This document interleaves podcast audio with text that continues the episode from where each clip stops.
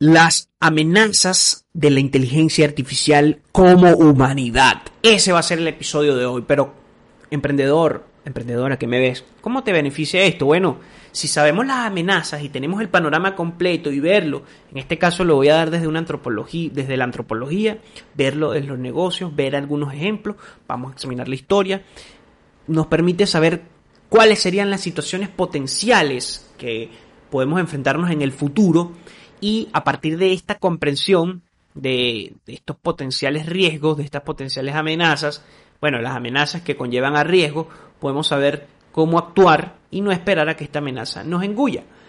Antes de continuar, gracias a todos los escuchas en Apple Podcast, Google Podcast, Evox, Spotify, Anchor y este, todas las demás plataformas de podcast, como por ejemplo Radio Public, que también sé que me escuchan por allí.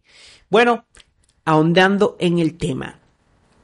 Suscríbete, tienes que suscribirte porque es la única forma en que puedo yo continuar en esto. Yo sé que me escuchan mucho, por ejemplo en Evox, pero no se suscriben. Suscríbanse, suscríbanse, suscríbanse. Bueno, amenazas como humanidad, situaciones, escenarios. Cuando uno ahonda en todo lo que está corriendo en Internet con la inteligencia artificial, vemos es un panorama muy bonito, oportunidades por aquí, ganan mil dólares por acá en un día, cien dólares por acá. Hay muchas cosas esas que son mentiras, o sea, así de sencillo. Mentira, ¿ok? Es clickbait, es para que tú le des click, veas el video, ellos se lucran, lo mismo de siempre. Lo mismo pasó con las criptomonedas, lo mismo pasa a veces con las inversiones, que también es un tema que quiero empezar a tocar. Lo mismo pasa con los emprendimientos todo es bonito, pero no se ven los riesgos que existen. Y entonces, aunque no lo crean, todas las compañías tienen un departamento de riesgo, incluso de amenazas y potenciales formas de cómo enfrentar este tipo de escenarios, ¿ok? ¿Qué pasa? La inteligencia artificial genera muchas amenazas. Y no nada más es alimentado por todo este auge de Hollywood y de la literatura de ciencia ficción, como por ejemplo Isaac Asimov, que lo dije, con Yo Robot, inicia la saga de la Fundación y empezamos a ver la Fundación 1, muy interesante, se los recomiendo que lo lean. También tenemos el caso de Matrix, muy muy buena esa película, recomendada. También tenemos el caso de Terminator, es bien interesante que nos contemplen esto, esto está en el imaginario, ¿ok? Esto está en la mente de nosotros, en los arquetipos. Eh, está allí rondando. Es algo que tiene años, mucho tiempo, allí, allí. Pero llega el momento y no contemplamos las amenazas. No vemos más allá. Eh, hay un autor que se llama, bueno, el que escribió Sapiens, Harari, no a Jovel Harari, no me acuerdo, sé que es el apellido Harari. Muy interesante el historiador, muy buena escrito, tanto Sapiens como Homo Deus. Si bien Homo Deus hay mucho de eh, conjeturas, como este podcast, también hay mucho de la historia y porque esas conjeturas en base a qué datos actuales de la historia se basan. Y eso es lo interesante de las herramientas que nos permite analizar esto. Amenazas. Bueno, las amenazas como, como humanidad son múltiples. Y en los negocios y en, la, en todo, tienen que tener una, una for, o sea, tienen que haber un departamento de estrategias situacionales, es decir, en caso de que pase esto, qué acciones tomar, en caso de que pase esto, qué acciones tomar. Por ejemplo, Disney tenía una amenaza incipiente que era el boom de Netflix y había dos opciones, o te adaptas a ese tipo de eh, nueva conducta del consumidor de entretenimiento o simplemente pierdes una gran cuota de mercado. Se adaptaron, hicieron su plataforma Disney Plus, Star Plus, Hulu para Estados Unidos y bueno, muy interesante el crecimiento de Disney Plus. Ahora, lo mismo pasa con empresas que dejan que la, llegue la amenaza, toca la puerta y este, son devorados por el riesgo que representa la amenaza. Caso Kodak, caso Blockbuster, caso el 95% de los emprendimientos a nivel global. Las amenazas pueden ser múltiples, económicas, sociales, tecnológicas, de competencia, etcétera, etcétera. Primera amenaza. Las big tech, las grandes tecnológicas, se vuelven más poderosas. Porque, ¿de quién es dueño eh, OpenAI? OpenAI tiene como fundador Elon Musk y Sam Altman. ¿Ok? Y además, probablemente Microsoft la adquiera por 10 mil millones de dólares, o 10 billions, como dicen las noticias, dejando esta inteligencia de chat GPT y OpenAI, que es la fundación sin fines de lucro, que, pero que ya va a empezar a, gestionar, eh, o sea, a cobrar una suscripción para utilizarla, porque es un negocio, va a quedar en manos de grandes empresas, nuevamente. ¿Por qué esto es una amenaza? Porque estas grandes empresas tienen mucho tiempo utilizando las inteligencias artificiales. Si nosotros nos vamos, por ejemplo, al área de las finanzas, vemos que hay muchas transacciones que se hacen con algoritmos de computación y estos algoritmos de computación le tienen una ventaja competitiva porque procesan más rápidamente los datos. Sin embargo, hay muchos traders, es decir, traders profesionales que están allí y hay muchos traders minoristas que tienen algoritmos pero que no son tan buenos como los algoritmos que tienen estos grandes fondos de inversión. El caso de Jim Simmons con Renaissance ok, que es de los años 70. James Simmons es un matemático y bueno, la revolución de los quants. Sí, es verdad, hay muchos traders todavía que se están formando exitosos y que pueden competir. Y pues probable que haya una hibridación, porque este es un nicho en donde la inteligencia artificial llegó mucho antes que en otro. Sin embargo, como es un mercado mucho más hermético, hay menos información, la información es más sectorizada, a veces no lo vemos. El mercado de las finanzas globales, Wall Street, la bolsa de Nueva York, la bolsa de Hong Kong, las bolsas del mundo, el mercado de Forex, el mercado de las materias primas. Eh, tienen tiempo utilizando algoritmos. Lo mismo con Microsoft, con Google, lo dije en otro episodio. Una de las grandes amenazas es precisamente, y ya se ha debatido en el Foro Internacional Global, Económico, perdón, en el Foro Económico Internacional eh, o Mundial. Se han debatido en muchos otros foros. El primer gran, gran amenaza es que exista una clase social que no tenga ningún tipo de quehacer. Es decir, que no haya ningún tipo de trabajo para, este, para estas personas. Y esto hay o genera algo que se llama la eres prescindible. Esto puede devenir en muchísima, una ola gigante de problemas de salud mental, porque eres prescindible en un mundo en donde la máquina hace todo por ti. Todo. Anteriormente las máquinas este, nada más se enfocaban en hacer cosas manuales o muy rutinarias, que es en las maquiladoras. Todavía hay maquiladores, es verdad. Pero la máquina en este punto, donde ya empieza a pensar, empieza a hacer tareas de ilustradores que están iniciando o artistas visuales, empieza a hacer este, tareas de redactores de contenido, tareas incluso para pensar. La chat de GPT o GPT pasó la prueba del bar de Estados Unidos como abogado, es decir, puede ser abogado, pasó, estaba haciendo unas pruebas de medicina, pasó la prueba del MBA de la Escuela de Negocios de Wharton, que es una de las escuelas más prestigiosas. Es una amenaza, porque todas estas cosas que se estaban, que se decían que eran nada más exclusivas para el humano, ya no lo son, y hay una máquina, hay una inteligencia artificial que lo puede hacer por ti incluso mejor. Entonces, uno de los primeros debates es que existimos como humanos desde allá cuando se inventó la agricultura y puede que como cazadores recolectores también, porque necesitamos trabajar, es decir, trabajamos. El trabajo nos hace ser humanos.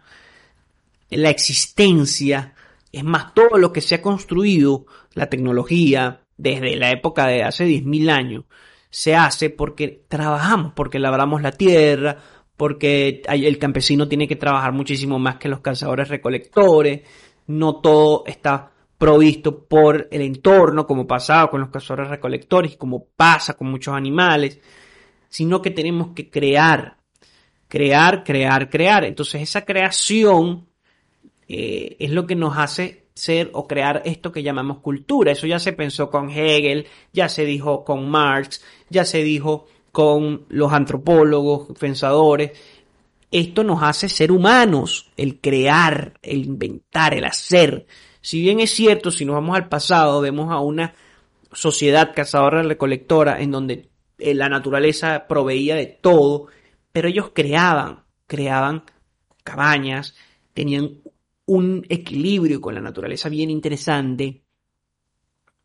El hecho, si nos quitan ya lo único que estamos haciendo, porque, por ejemplo, en Estados Unidos más del 80% de su economía se fundamenta en los servicios, en los servicios mentales que provee el ser humano, vamos a tener una gran clase ociosa que no tiene ningún tipo de qué hacer. Ok, este es, digamos que la principal amenaza como tal. Se estaba pensando, incluso Elon Musk lo dijo en el Foro Económico Internacional Mundial, junto con eh, otras personas, que se tenía que inventar una renta universal para que estas personas mm, tuvieran con qué mantenerse. Ok, pensar en esto no es nada positivo. Ya lo dije, hay una nulificación, es decir, el ser humano se convierte en cero y uno. Si no eres, eh, no me eres productivo, te desecho mm, y me utilizo, me es más rentable utilizar la inteligencia artificial. Esto puede generar dos escenarios. Uno, va a haber un enfrentamiento entre los pro AI, inteligencia artificial, y los anti-AI. Lo mismo con las vacunas, ¿se acuerdan? Con el COVID. Pero esto puede ser aún más grave porque hay 7 millones de trabajos en riesgo hoy día. 7 millones de empleos. ¿Ok? No voy a decir que los desempleos de las grandes tecnológicas tienen que ver con esto. No. El desempleo de las grandes tecnológicas tienen que ver con que contrataron muchísimas más personas de las que necesitaban con el boom de la pandemia. Ahora las personas compran más en el supermercado porque están volviéndose locas en su casa. Si bien es cierto que el e-commerce ha crecido muchísimo, no todo el mundo está como antes en su casa. Hace cuatro años se pensaba que esto de la inteligencia artificial que escribiera, que podría responderte en un lenguaje humano bastante bueno, es decir, fluido, se podía ver de aquí a unos 20, 30 años. Bueno, no, llegó mucho antes de lo esperado, muchísimo antes de lo esperado. Y los cambios a partir de este momento en cuanto a la inteligencia artificial, si bien ella no puede hacer ciertas cosas todavía, los avances van a ser más rápido. Y esto nos genera otra amenaza.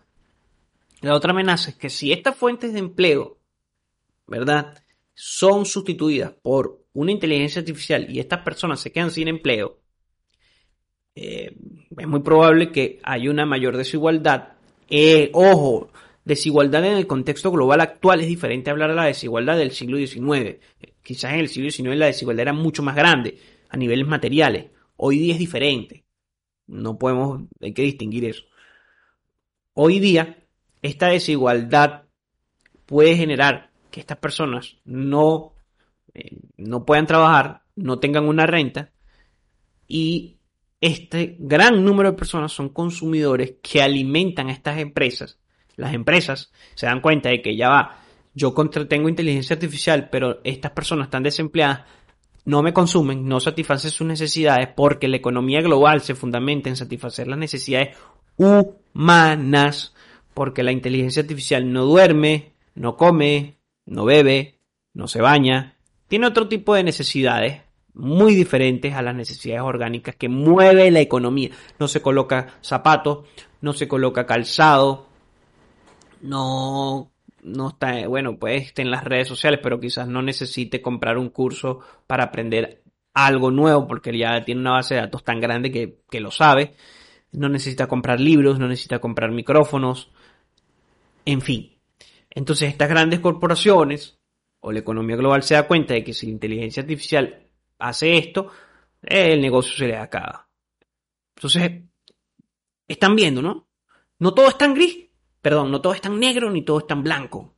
Pero entre eso hay claros y oscuros, hay negros y blancos. Y también hay grises. También los gobiernos se van a ver en la gran dificultad de cómo van a crear una renta a personas que no hagan nada. ¿La van a pagar las empresas? Lo dudo. Las grandes tecnológicas, lo dudo. Los bancos, no creo. ¿Quién va a mantener a esas personas? Los gobiernos, pero si esas personas no... Entonces aquí va a venir toda una serie de probables regulaciones con esta inteligencia artificial o este, leyes que mm, exijan a las empresas a tener X cantidad de humanos y no eh, y no este tipo, no robots. Voy a hablar de algo bien interesante. Un capítulo de Los Simpsons habla de esto. Burns deja nada más el único empleado que es Homero Simpson en la planta, el resto lo sustituyó por robots que son más eficientes, más económicos, no tiene que pagar seguro de nada, ni de vida, ni de nada, porque son desechables, se pueden hacer, no es una vida humana, en fin.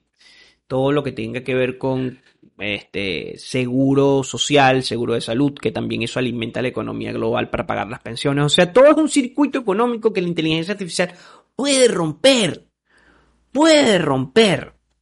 Si bien nos puede ayudar en muchas áreas, no voy a negarlo, y que el impacto en los negocios puede ser positivo en muchos aspectos, el hecho de que exista o que la inteligencia artificial consuma todos los trabajos o una gran cantidad de trabajos de servicios, que la economía hoy día sea fundamental en servicios, puede generar eh, la contra que se quería. Es decir, lo contrario. Una recesión económica más grave porque hay más desempleo, en fin. ¿Ok? Por ende va a haber seguramente pro AI contra AI Artificial Intelligence o AI, como lo quieran llamar.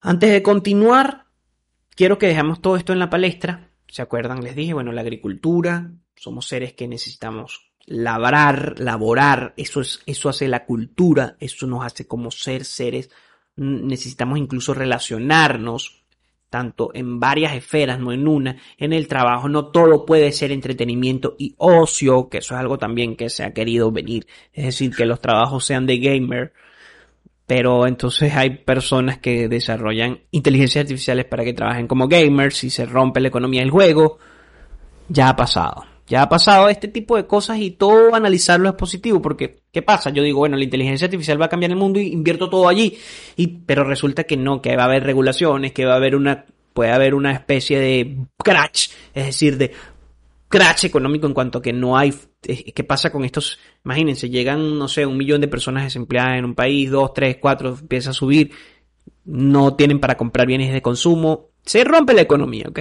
Se rompe la economía. Por ejemplo, el fast fashion, ¿Qué va a vender? ¿Quién va a vender celulares? ¿Quién va a comprar celulares? ¿Quién va, etcétera, etcétera? ¿Quién va a comprar cursos?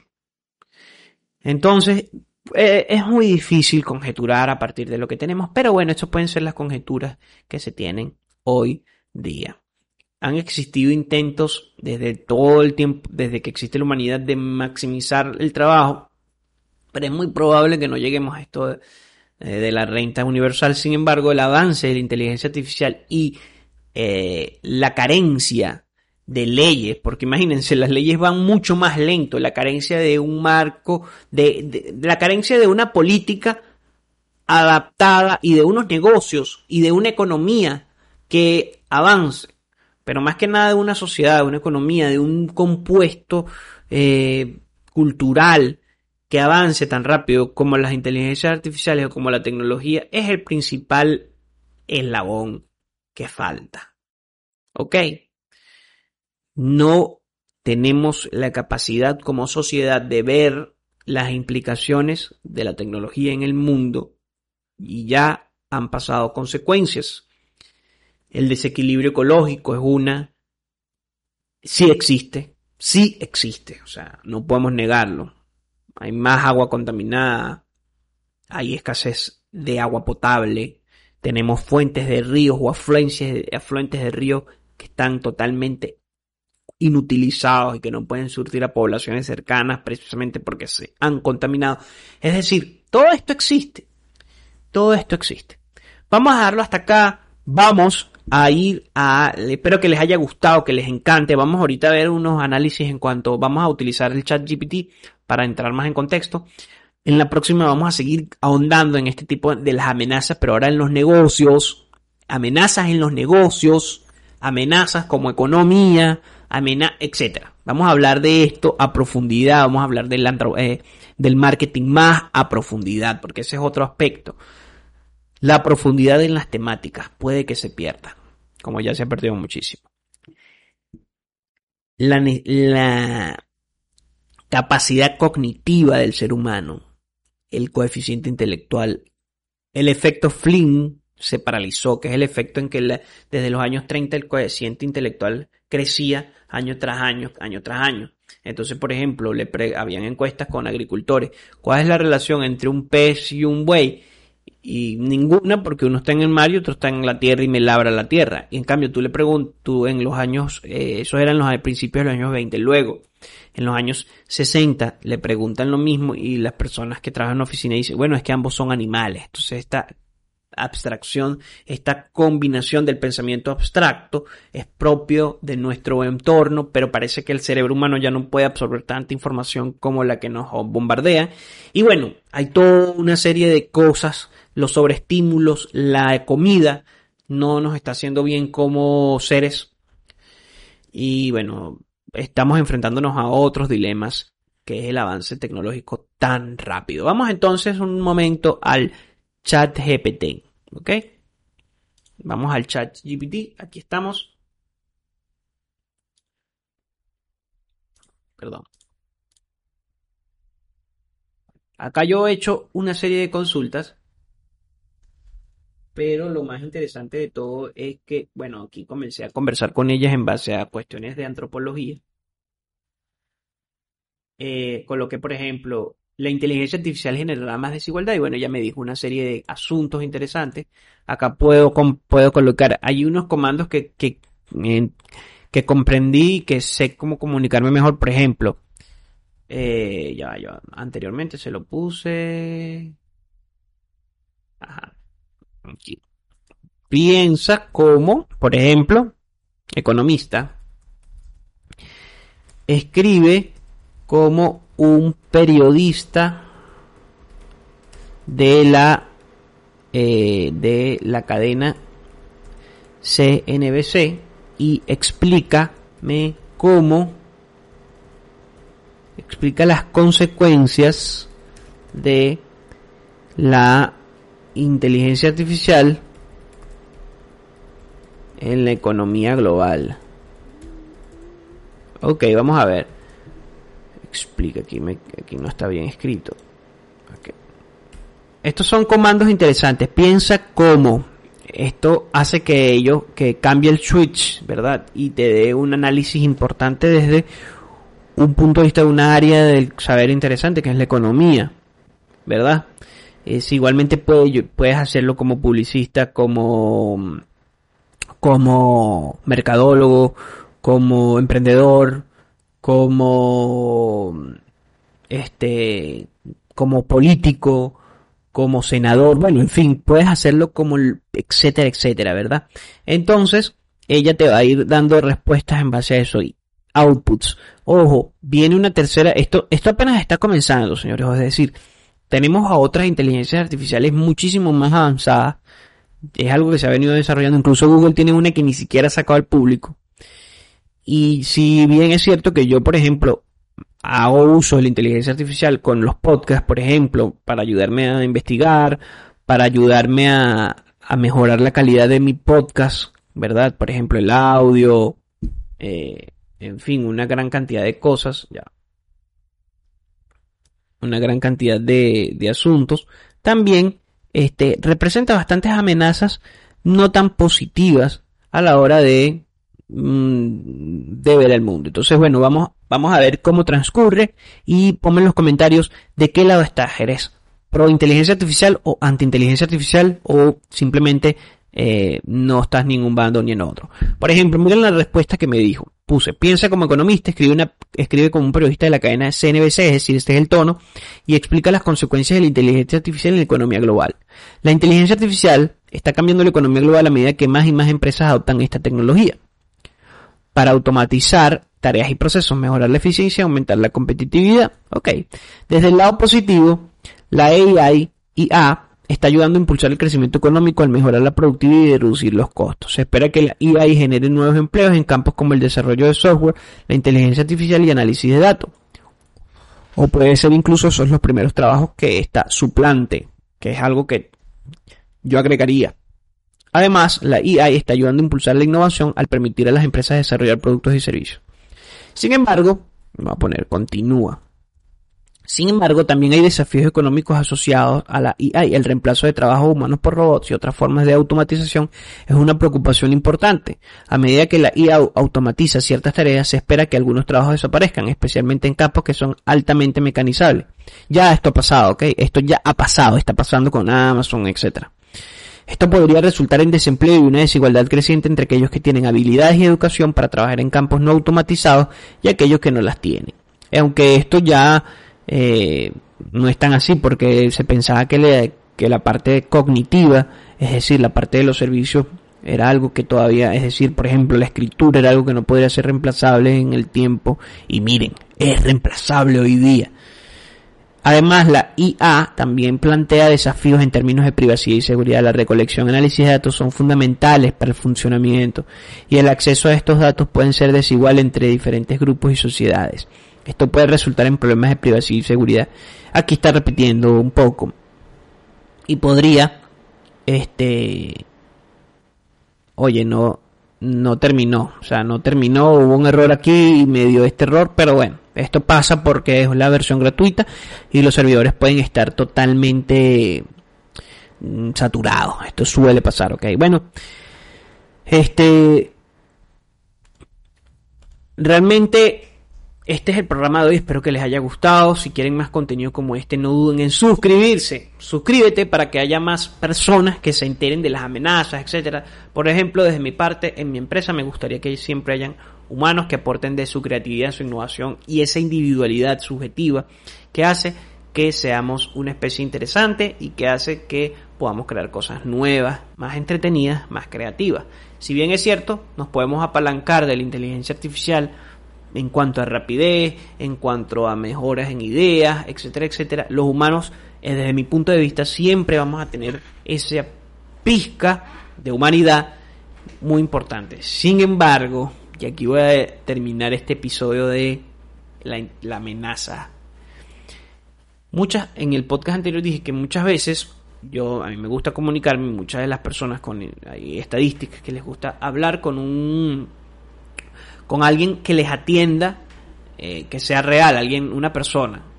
Pero hay una empresa que se llama Master Sites, es más, voy a buscarlo aquí, que yo lo estaba leyendo, estaba leyéndolo brevemente.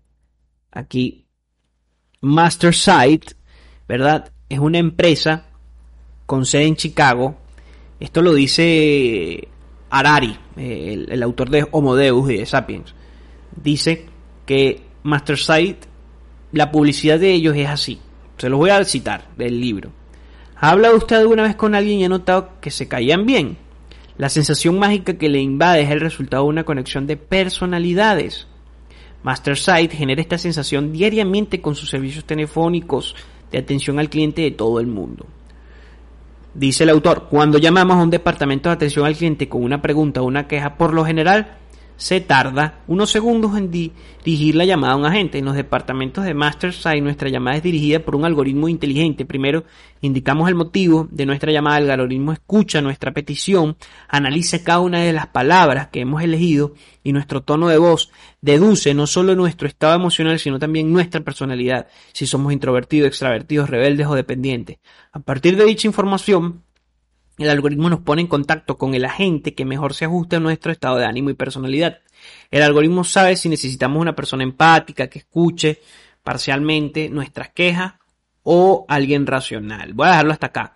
Lo cierto es que esta inteligencia artificial lo que hace es unir como Google la información que tú buscas con otra. Pero ¿qué pasa si en vez de dirigirte a otra persona, te dirige a otra inteligencia artificial?